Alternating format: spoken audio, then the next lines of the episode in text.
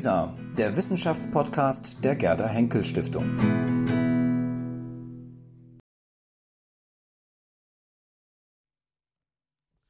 Ja, lieber Tobias, vielen herzlichen Dank für die freundliche Einführung.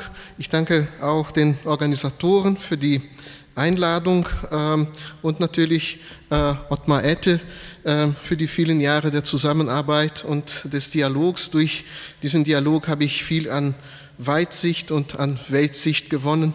Ähm, es freut mich sehr, dass wir äh, auch in dieser Form hier unseren Dialog fortsetzen. Es ist ähm, nicht lange her, dass ähm, Alexander von Humboldt wieder zu einer richtig populären Figur in Deutschland geworden ist. Ich zeige hier den Umschlag vom äh, Spiegel äh, von 2004 und daneben ein Bild von Hans Magnus Enzensberger. Ähm, viele, die hier sind, haben dazu entschlossen beigetragen.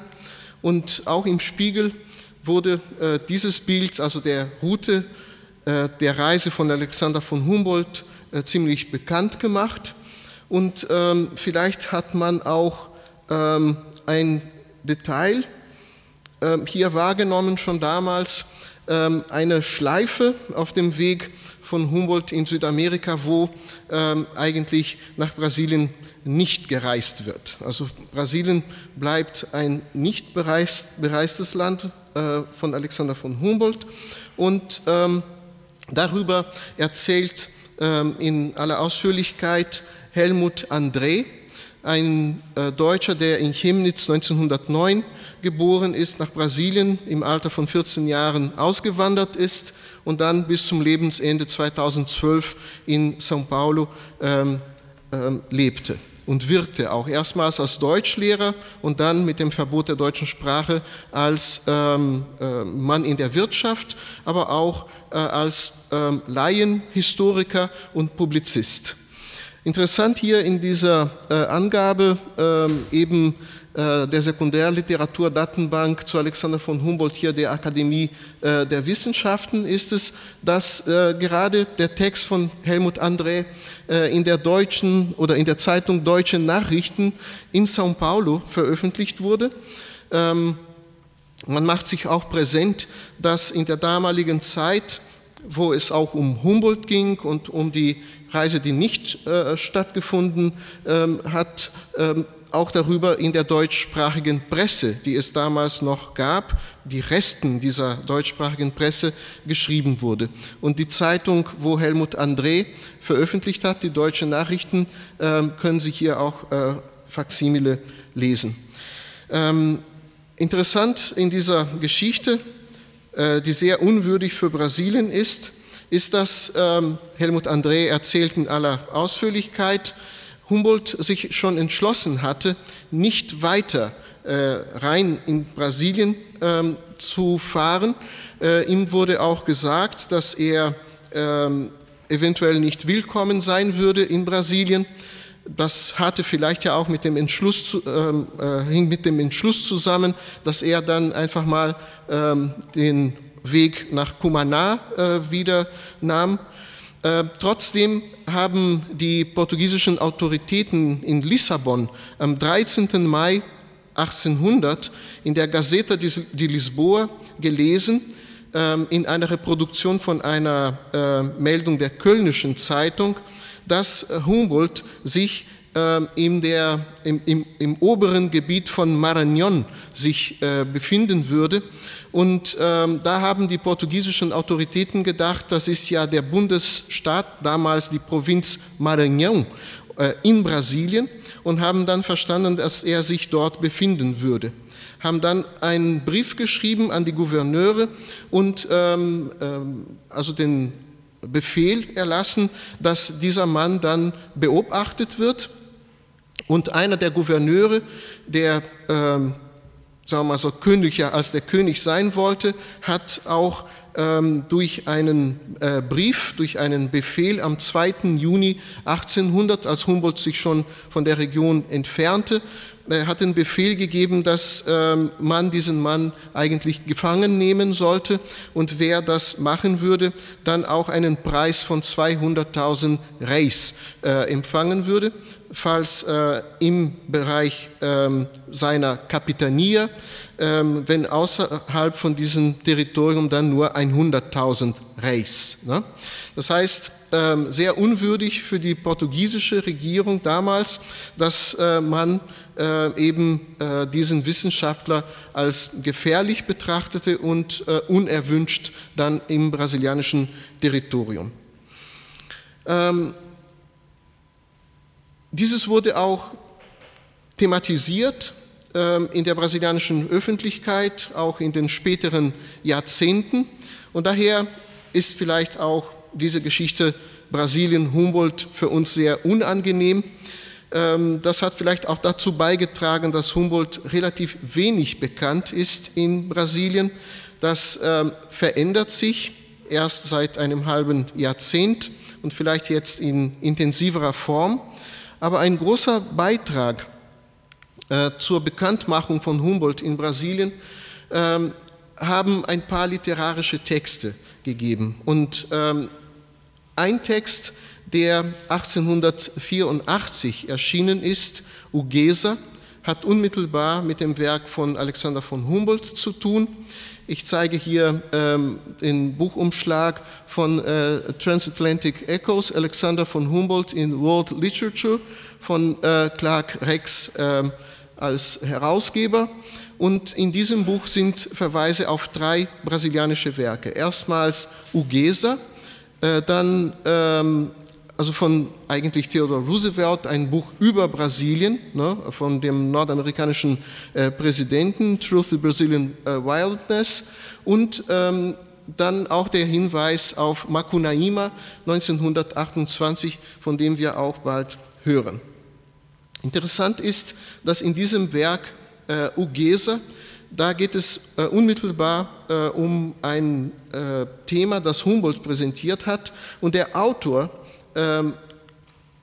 Joaquim Manuel de Souza Andrade, gekannt, äh, oder bekannt als Souza Andrade, 1832 geboren, 1902 gestorben, der ist ja gerade in Maranhão, also in São Luís do Maranhão geboren, gerade in dieser Region, wo die portugiesischen Autoritäten äh, dieses halbe Jahrhundert davor dachten, da sei eventuell Humboldt und musste beobachtet werden. Ne?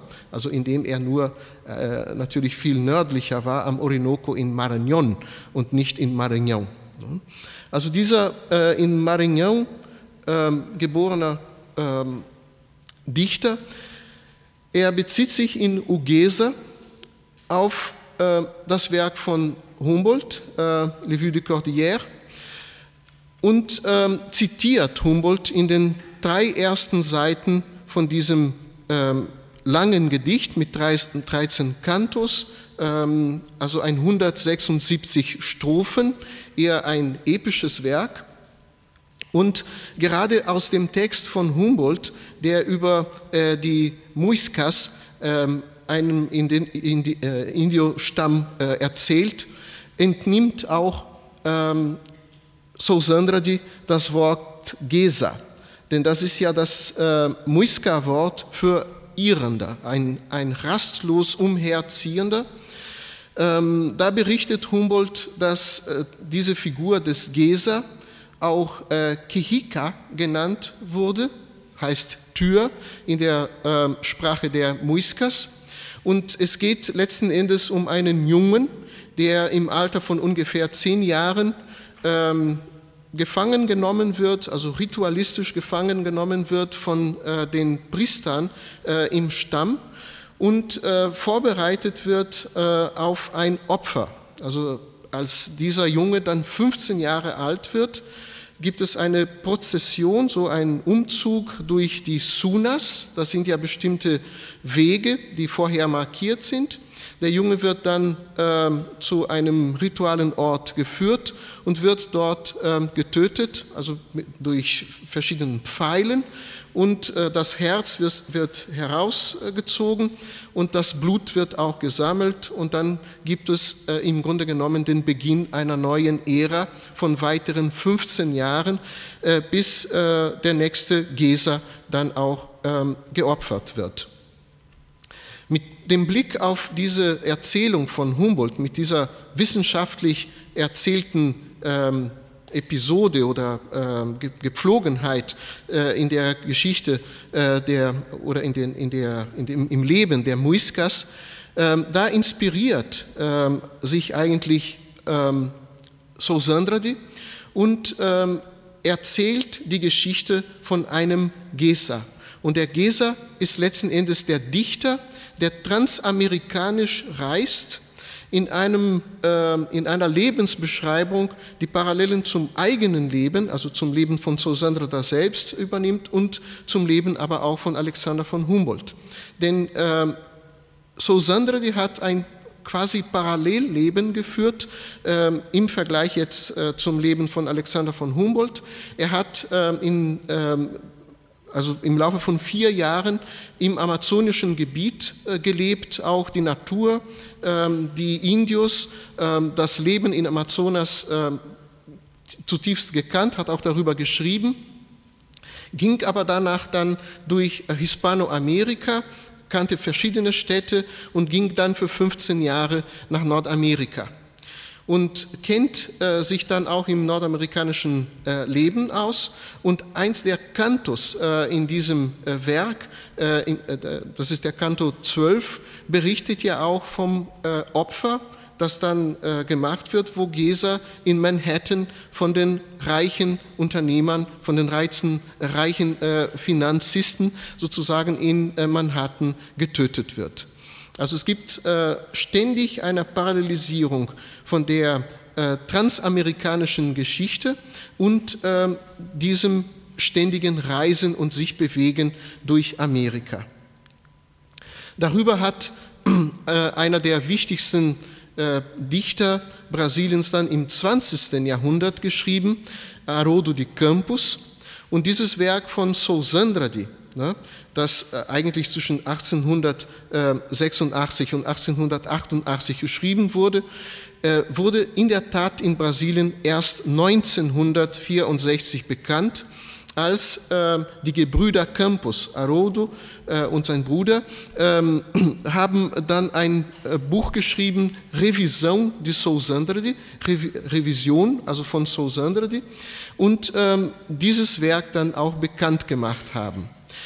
Und Haroldo de Campos, auch verzeichnet hier ähm, in der Sekundärliteratur in der Akademie, ähm, veröffentlicht den Text dann auch später auf Portugiesisch, das ist dann äh, in der Bibliografie nicht verzeichnet, der äh, präsentiert dieses Werk von Sousandrade und zum ersten Mal auch mit einer grundlegenden Studie über, die, über den Zusammenhang zwischen dem Werk von äh, Sousandrade und dem Leben und ähm, und den Schriften von Alexander von Humboldt. Ähm, wir haben nur ein kleines Beispiel hier aus diesem Werk, damit wir sehen, dass auch im Text Alexander von Humboldt thematisiert wird. Ähm, und das ist ja diese, dieser deutliche Bezug auf äh, das Bild Baron Alexander von Humboldt von Julius Scharer. Ähm, wenn man im Hintergrund äh, Chimborazo sieht und dann auch ähm, Humboldt als Gipfel, sagen wir mal so, von, diesen, von dieser Bergkette. Ne? Und da schreibt ähm, äh, Sousandrade, Solitária é a glória em fronte adusta, cães de Humboldt, also die greisen Haaren von Humboldt. É bela a luz etérea, a alma brandida das soidões augustas, qual retinindo no cristal da esfera sentimentos. E aquela neve, a Schnee, existe tanto nas solidões da altura andina como da altura humana. Tu subiste, ou morres, ou respiras luz divina. Das heißt, er vergleicht Humboldt mit den inspirierenden Anden, denn eigentlich äh, ist das Grundmotiv äh, von diesem Werk ja auch die andine Landschaft und äh, interpretiert quasi äh, das Bild ähm, durch diesen äh, Hinweis auf die grauen Haare von Humboldt als Gipfel von den äh, Bergen. Also, so Sandradi, ähm, ein, eine erste Station ähm, in, diese, auf, in dieser Reise ähm, durch die also durch die Rezeption von Humboldt in, in Brasilien. Ähm, es ist interessant, dass unser, unsere nächste Station, äh, Euclides da Cunha,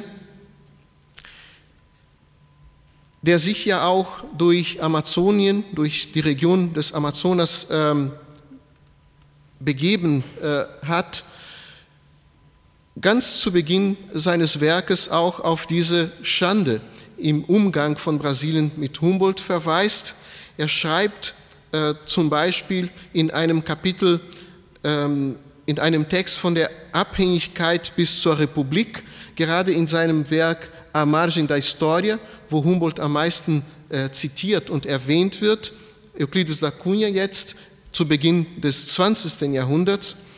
Vor weniger Zeit, zu Beginn des Jahrhunderts, erließ eifrig ein misstrauischer Gouverneur ein, ein Ausweisungssekret für einen gewissen Freiherrn von Humboldt, verdächtiges und vagabundes Individuum, das an der nördlichsten Ufern des Amazonas herumlief. Ne?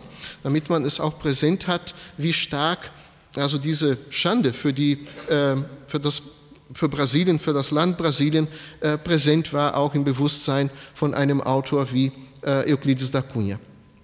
Euclides da Cunha erwähne ich später ein weiteres Mal, wenn ich dann ein bisschen über Assis Brasil schon am Ende des 20. Jahrhunderts beziehungsweise zu Beginn jetzt des 21. erwähne. Ähm, ich verweise hier nur auf äh, die Arbeit von Lucia Ricotta Vilelo Pinto.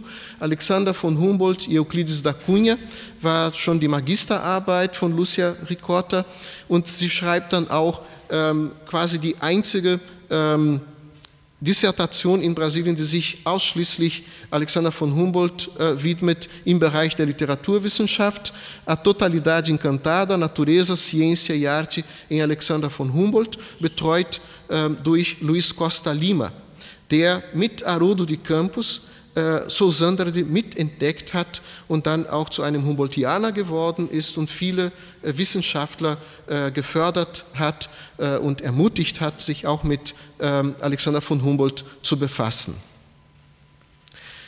Nach der Station Euclides da Cunha, zu der wir aber zurückkommen, erwähne ich hier kurz auch das Werk von Mario Andrade, äh, Mario Dendradi war schon äh, gestern äh, hier indirekt erwähnt, äh, indem äh, Willy Bolle und ich auch ähm, diese Episode mit dem sprechenden Papagei erwähnt haben.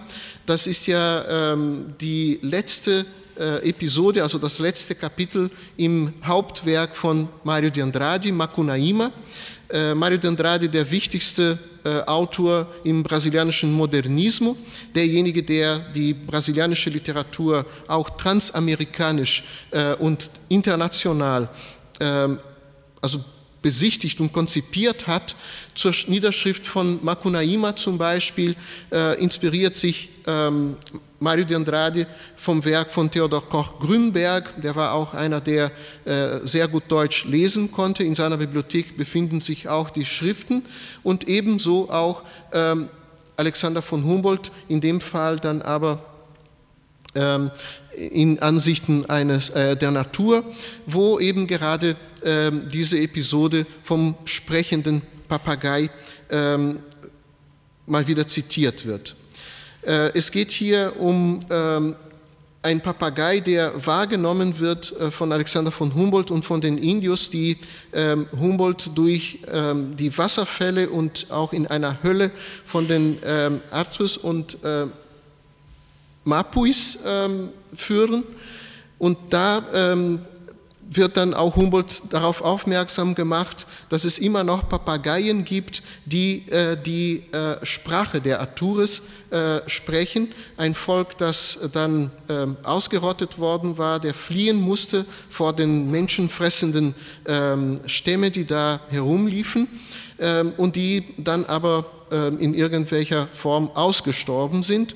Darauf bezieht sich dann ähm, Mario de Andrade in Macunaíma und er überträgt Macunaíma eben gerade diese Funktion des Erzählers, der die eigene Geschichte einem Papagei erzählt, der dann seinerseits die Geschichte von Macunaíma dem eigentlichen Erzähler des Romans erzählt. Und da erklingt mal wieder dann ein bisschen Portugiesisch. A tribo se acabara, a família virara sombras, a maloca ruíra minada pelas saúvas e Macunaíma subira para o céu. Porém ficara o Arauí do séquito daqueles tempos de Dantes, em que o herói fora o grande Macunaíma imperador. E só o papagaio, no silêncio do Uraricoera, preservava do esquecimento os casos e a fala desaparecida. Só o papagaio conservava no silêncio as Phrases e Feitos do Herói. Und dann zeigt sich der Erzähler als derjenige, der vom Papagei die Geschichte erzählt bekommt und dem Leser äh, die weitergibt. Ähm, das wissen nicht alle Brasilianer, alle aber kennen Macunaíma und Mario de Andrade. Und das ist, ich glaube, auch eine interessante Eingangstür ne, zur Bekanntmachung von Humboldt, ähm, insbesondere im kommenden Jahr, leider nicht im Humboldt-Jahr, aber 2020, ähm, wenn dann auch die Übersetzung von Kosmos, äh, von den ersten zwei Bänden von Kosmos ähm, äh, erscheint. Nächste Station, jetzt ein großer Sprung, vielleicht auch eine Wissenslücke von mir, aber ich kenne wirklich kein anderes Werk in der brasilianischen Literatur zwischen Macunaíma und äh, Milton Atum, äh, der sich mit Humboldt befasst. Milton Atum äh, im Jahre 1900 98 veröffentlicht einen Roman über eine äh, libanesische Familie beziehungsweise über eine Familie libanesischer Herkunft. Äh, der, das Buch wurde auch ähm, im selben Jahr 1989 zum ersten Mal ins Deutsche übersetzt und dann 2002 neu ediert. Und vielleicht auch deshalb, weil dieser Autor, der aus Manaus kommt, ein Amazonenser, der äh, macht zu einer Hauptfigur in dieser Familiensaga, ähm, dieser brasilianisch-libanesischer Familie, eben ein Deutscher zum, äh, zur zentralen Figur. Ein Deutscher mit Namen Dorner ist derjenige, der die Familie in dieser ähm, Urwaldmetropole kennt wie kein zweiter, diese Familie auch fotografiert, ähm, mit den verschiedenen Mitgliedern dieser Familie redet, einigen sogar Deutsch beibringt. Ähm, und der wird ja dann auch unmittelbar mit Humboldt ähm, in Verbindung gesetzt, indem zum Beispiel er so charakterisiert wird. Dorners Stimme klang genauso dunkel wie sein Name und er sprach ein gewähltes, fast akzentfreies Portugiesisch, was die Einheimischen derart verunsicherte, dass sie ihn nur dank seines Äußeren nicht für einen Amazonenser hielten. Er sei, behauptete er immer wieder, unerbittlich auf der Pirsch nach Glanzmomenten der menschlichen Natur und einzigartigen Ansichten der Natur am Amazonas. Ne? Wahrscheinlich von der Übersetzerin hier die Formulierung Ansichten der Natur ausdrücklich äh, gewählt, Visões da Natureza im Portugiesischen, wie die Übersetzung äh, der Ansichten der Natur ins Portugiesische. Und später kommt auch direkt ähm, der Verweis auf Humboldt, wenn äh, im Text ja über ein Territorium äh, des anderen ähm, äh, angespielt wird, äh, im Geiste, äh, ein Territorium, das eigentlich im Geiste von Humboldt wahrgenommen wird. Humboldt wird dann direkt erwähnt. Wir befinden uns also äh, literarisch jetzt in Manaus, ähm, in, in, im Amazonasgebiet, also gerade da, wo ähm, Humboldt ja auch ähm, mindestens in der Region auch anwesend war. Wir machen jetzt aber einen Sprung äh, ganz in den Süden des Landes und ich spreche dann über das zeitgenössische Werk, äh, wo Humboldt ja auch eine ganz zentrale Rolle spielt. Ähm, in Rio Grande do Sul ist ähm, Luiz Antônio de Assis Brasil geboren im Jahre 1945 und äh, auch von ihm stammt Figura na Sombra, äh, ein Roman über Aimé Bonpland, über Don Amado Bonplan, wie er auch in Argentinien, in Brasilien und in Uruguay bekannt war. Auf dem Buchumschlag das bekannte Bild von Eduard Ender von 1859, ähm, wo Humboldt und Aimé Bonplan ähm, ähm, also zu sehen sind. Ich komme ähm, später eigentlich wieder zu diesem Roman und wir verstehen dann, dass natürlich hier die Figur im Schatten Aimé Bonplan ist. Ähm, ich möchte aber vorher noch deutlich machen, dass Assis Brasil auch sehr stark äh, mit äh, Euclides da Cunha zusammenhängt, indem er ein paar Jahre davor sich mit der deutschen Präsenz in Brasilien befasste, in einem anderen Roman, äh, der Mitte der 80er Jahre erschienen ist. Vielleicht wissen Sie, also nach Brasilien sind 350.000 Deutsche ausgewandert ähm, und ähm, in diesem Zusammenhang befasste sich dann auch ähm, Assis Brasil mit diesem Thema und er schrieb über eine besondere Episode der Geschichte der deutschen Immigration in Brasilien äh, in diesem Roman Videiras de Cristal, Reben aus Glas. In diesem Roman erzählt Assis Brasil die Geschichte der Mucca, einer sozioreligiös motivierten Bewegung in der deutsch besiedelten Region von São Leopoldo bei der Hauptstadt von Rio Grande do Sul, Porto Alegre. Soziale Probleme in der Kolonie führten zur Revolte der Menschen, schlechte Bildungsmöglichkeiten für die eigenen Kinder, Mangel an wirtschaftlicher Unterstützung der Bauern durch den Staat, keine ökonomischen Wachstumsperspektiven für die Landgüter, sehr schlechte Kommunikation zwischen Siedlungsgebieten und Städten und letzten Endes auch eine, äh, die Mentalität von Sklavenhaltern. Durch dieses Abgeschnittensein von der Gesellschaft steigerten sich die sozialen Spannungen bis ins Unerträgliche. Daher wurde es nicht schwierig, unter Führung der Visionärin Jakobine Maurer für die Bewegung der Mutter Anhänger aus, Anhänger aus Katholiken und Protestanten zu rekrutieren. Durch den religiösen Fanatismus kann es aber letzten Endes zu einem Aufstand am Hügel Ferrabras, nicht weit von Porto Alegre, bis heute eine sehr ähm, äh, sagen wir mal so, beladene Region für die äh, Menschen in der Region, äh, also in Rio Grande do Sul, in dieser südlichen Provinz des damaligen Kaiserreiches unter Pedro II. Nach mehreren lokalen Streitigkeiten, die zu Verbrechen und Ermordungen führten und von der Lokalregierung nicht kontrolliert werden konnten, schickte das imperiale Militär 1874 gegen die Mucka eine ganze Heeresabteilung aus. Sie wurde äh, aber besiegt, indem die, ihre Anführer von den revoltierenden Bauern getötet wurde. Die Anhänger von Jacobine Maurer hatten sich mittlerweile in den Ländereien der Familie seiner günstigen und politischen Führerin als eine unabhängige Gemeinde etabliert. Die Kräfte der Regierung setzten aber dann in einer weiteren Expedition die Artillerie ein. Die Rebellen wurden niedergeschlagen, auch, frei, äh, auch feige ermordet, grausam entstellt, verbrannt. Eine Gruppe von circa 500 Menschen wurde in wenigen Stunden fast völlig aufgerieben. Und das erzähle ich, weil wir dann jetzt wieder in den Norden Brasiliens gehen und uns an eine Episode der brasilianischen Regierung erinnern, äh, und zwar ähm, die äh, Episode von Canudos. Ähm, und da sind wir dann wieder bei Euclides da Cunha. Viele Aspekte dieses Stoffes, ähm, von dem, was ich gerade äh, erzählt habe, aber auch seiner literarischen Gestaltung, lassen den Roman Reben aus Glas an Os Sertões, Krieg im Sertão von Euclides da Cunha anknüpfen, der sich mit einer anderen wichtigen Episode der brasilianischen Geschichte befasst, dem Krieg in Canudos. Das Massaker der Mucca weist Elemente auf, die einen Vergleich mit dem großen Krieg in Canudos suggerieren, einem ähnlichen Vorfall, die 23 Jahre nach dem militärischen Konflikt am Ferrabras im miserablen Nordosten des Landes die ganze Nation erschüttern wird. Diese Episode des Massakers jetzt nicht von, 100, äh, von 500 Menschen, sondern von 25.000 Menschen, also von 25.000 einfachen Menschen in Canudos. Diese Episode ist 1897 als tragischer Volksaufstand am Anfang der Republik in seiner Bedeutung für das politische Imaginarium in Brasilien nicht zu unterschätzen. Hunderte Anhänger waren jahrelang dem religiösen Führer Antonio dem Ratgeber gefolgt.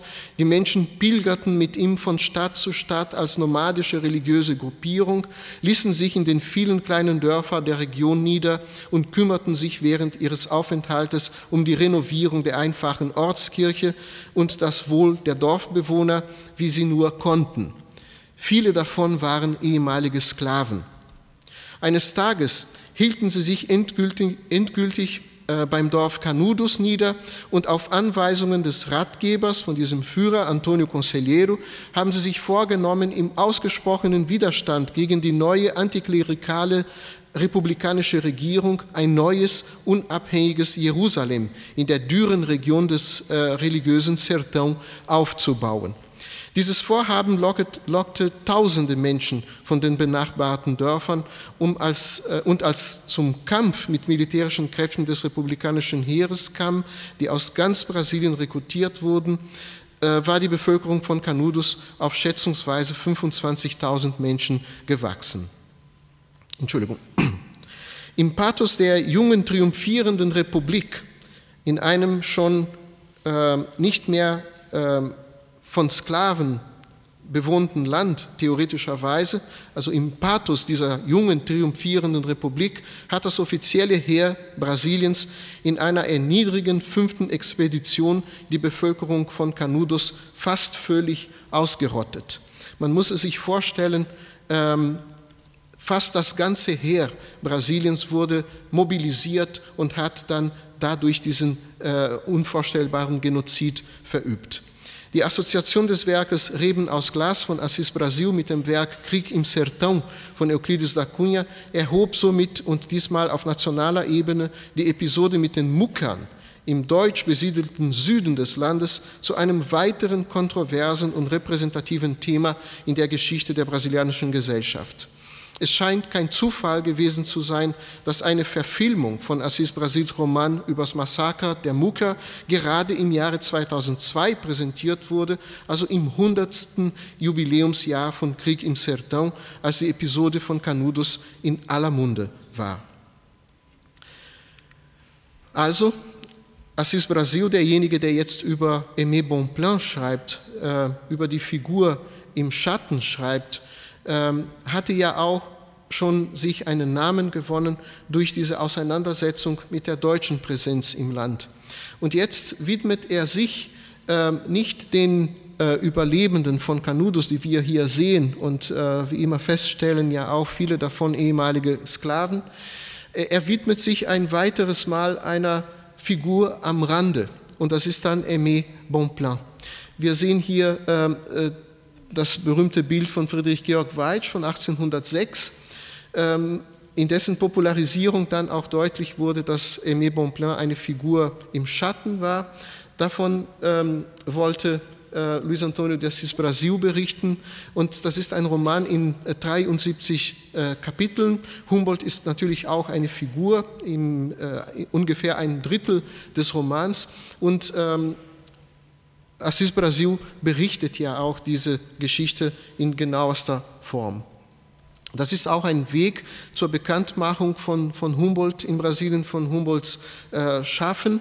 Und ähm, ich komme dann jetzt ähm, ein bisschen meiner Zeitgrenze überschritten zum, äh, zu meinem Schluss, indem ich äh, vielleicht erwähnen wollte, dass äh, gerade diese Autoren ähm, uns auf eine besondere Dimension auch des Werkes von Humboldt aufmerksam machen. Tobias hat äh, auch vor kurzem ähm, erwähnt oder ich glaube auf Tobias wurde hingewiesen, Ottmar hat das gesagt, dass sogar ähm, in der äh, Geographie des Plantes Equinoxiales, ne, also in diesem Tableau Physik, die Sklaven erwähnt werden als ein Faktor auch der Transformation, also der Umwelt. Und ähm, ich möchte nur kurz darauf aufmerksam machen, dass eigentlich Humboldt auch indirekt ähm, in Brasilien zitiert wurde, ähm, indem über das Werk von Heinrich Heine eine Episode, gerade äh, in dieser traurigen Geschichte des Sklavenhandels, ähm, eine sehr interessante Beobachtung von Humboldt ähm, in die brasilianische Literatur gegangen ist. Ähm, Humboldt bezieht sich auf den Sklavenhandel, erstmals mit, dem, mit, dem, mit der Warnung, man sollte da keine schönen Worte finden, um dieses Verbrechen, sagen wir mal so, zu verschönern. Dann bezieht er sich auf die Grausamkeiten, auf die Gräueltaten gegen die Sklaven und erwähnt gerade in dem Zusammenhang ähm, also das Elend der Menschen äh, auf Sklavenschiffe. Und gerade hier haben wir dann den Weg zur Entstehung von dem sehr äh, gut bekannten ähm, Gedicht von Heinrich Heine, äh, denn Humboldt erzählt in einer Fußnote von seinem Essay über Kuba, ein Zeuge in der durch das Parlament geführten Untersuchung von 1799 98 behauptete, wenn man die Sklaven peitscht, um sie auf Deck eines Negerschiffs tanzen zu lassen, wenn man sie zum, Zwingen, zum Singen zwingt, Messe, Messe, Maquerida, wie lustig ist das Leben unter den Weißen, zeugt das nur von unserer Sorge um ihre Gesundheit. Also diese, äh, sagen wir mal so, äh, unerträgliche Erklärung, warum man die Sklaven äh, im Schiff gepeitscht hat, damit die äh, gesund bleiben, indem sie tanzen, das geht dann äh, in das Werk von Heinrich Heine. Und wir haben hier nur kurz Messe, Messe, ma querida. Das ist ja höchstwahrscheinlich portugiesisch Mexe, Mexe, minha querida. Beweg dich, beweg dich, äh, Liebste. Und nicht, wie lustig ist das Leben unter den Weißen. Das ist wahrscheinlich eine Vermutung äh, von Humboldt vielleicht. Ähm, aber ähm, jetzt die literarische Bearbeitung von diesem Stoff ähm, durch Heine. Ähm, also nur damit wir das Gedicht noch einmal präsent haben, wo auch Rio de Janeiro erwähnt wird und wo eben gerade ähm, der Sklavenhändler sich freut, Musik, Musik, die Schwarzen sollen hier auf dem Verdecke tanzen und wer sich beim Hopsen nicht amüsiert, den soll die Peitsche kuranzen. Das geht ja auch ins, in die brasilianische Literatur durch ähm, das ähm, Wiederaufnehmen von diesem Motiv durch Heinrich Heine, der in, in seinem, äh, Entschuldigung, durch Castro Alves, jetzt einem ähm, romantischen Dichter, der in äh, seinem Gedicht Navio Negrero eben gerade auch dasselbe Motiv wieder aufnimmt und äh, das Tanzen der Sklaven äh, auf dem Schiff beschreibt. Das ist für uns so wichtig, weil dieses, ähm, dieses Motiv auch in der Literatur Tradition macht, beispielsweise im Werk, im deutschsprachigen Werk, das in Brasilien erschienen produziert und veröffentlicht wurde von Ernesto Niemeyer, also ein Autor, der ähm, in ähm, Curitiba zum Beispiel und in verschiedenen Zeitungen im Land ähm, Gedichte veröffentlicht hat, unter anderem auch zum Thema der Sklaverei und der, des Gefangennehmens von Sklaven, beispielsweise hier in diesem Gedicht Die Negerin. Ein Mann, der auch in der äh, Zeitung Germania in São Paulo im Jahre 1884 ein Gedicht publiziert hat, eben gerade mit dem Titel Der alte Sklave. Also da sehen wir noch einmal Ernesto Niemeyer in der Tradition von Heine, dann auf Deutsch in Brasilien und interessanterweise ein paar äh, Monate davor, äh, und damit schließe ich ab, in derselben Zeitung auch der Bericht äh, über den Beginn äh, der, der Kolonialgeschichte von Deutschland in Afrika. Und diese fortschrittliche Zeitung Germania, die einen abolitionistischen äh, Text von Ernesto Niemeyer, also in, hier in der Form von einem Gedicht veröffentlicht, beginnt dann äh, ein paar Wochen zuvor eben von der Kolonialgeschichte, äh, vom Kolonialabenteuer äh, des Deutschen Reiches zu erzählen, wo beispielsweise ähm, berichtet wird, dass das Auswärtige Amt ähm, schon Schiffe nach Afrika schickt. Und ähm, da entsteht dann ein interessanter Diskurs in dieser äh, deutschsprachigen Presse, denn die Deutschen in Brasilien, die vorwiegend abolitionistisch waren, also die Sklaverei bekämpft haben, äh, konfrontieren sich auch äh, als Reichsdeutschen, wie sie sich auch äh, empfunden, mit der Tatsache des Kolonialismus. Und ähm, ich glaube, dass eben äh, im Sinne von Humboldt und im Sinne der Wiederbelebung von ähm, der Disput um die neue Welt sozusagen jetzt ähm, auch am Ende des 20. Jahrhunderts ähm, ein, eine Vision mindestens entsteht der Möglichkeit einer ähm, afrikanischen, brasilianischen ähm, Forschungsaktivität ähm, um die Frage der Kolonialgeschichte und in Afrika, also der deutschen Kolonialgeschichte in Afrika und äh, eben gerade der Bekämpfung der Sklaverei durch die Deutschen in Lateinamerika.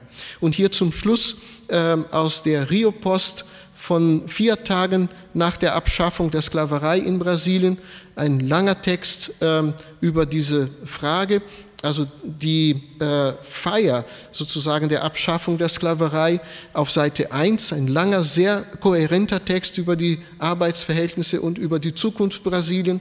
Auf Seite 2 eine Erwähnung von Humboldt und zwar äh, folgendes, Rio News, eine britische Zeitung, macht Brasilien einige Komplimente über die erstaunlichen Fortschritte, welche es seit jenen Kolonialzeiten gemacht hat, in denen auf den Kopf Humboldts ein Preis gesetzt worden sei, weil er auf seiner wissenschaftlichen Reise durch Südamerika auch den brasilianischen Boden betreten hatte oder hätte. Die englische Kollegin, also die Zeitung Rio News, führt drei Beispiele für diesen Fortschritt an, deren Richtigkeit wir leider nur bestätigen können.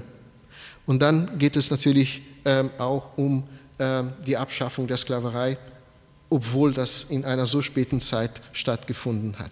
So schließt sich der Kreis und ich hoffe, ähm, dass Humboldt dann auch ähm, eine gute Basis darstellen wird für einen neuen Diskurs, diesmal wie gesagt afrikanisch, lateinamerikanisch, wo auch die Sklaven, die ehemaligen Sklaven ne, äh, zum äh, Wort kommen ähm, in einer neuen wissenschaftlichen Landschaft. Ich danke Ihnen sehr für Ihre Geduld und Aufmerksamkeit.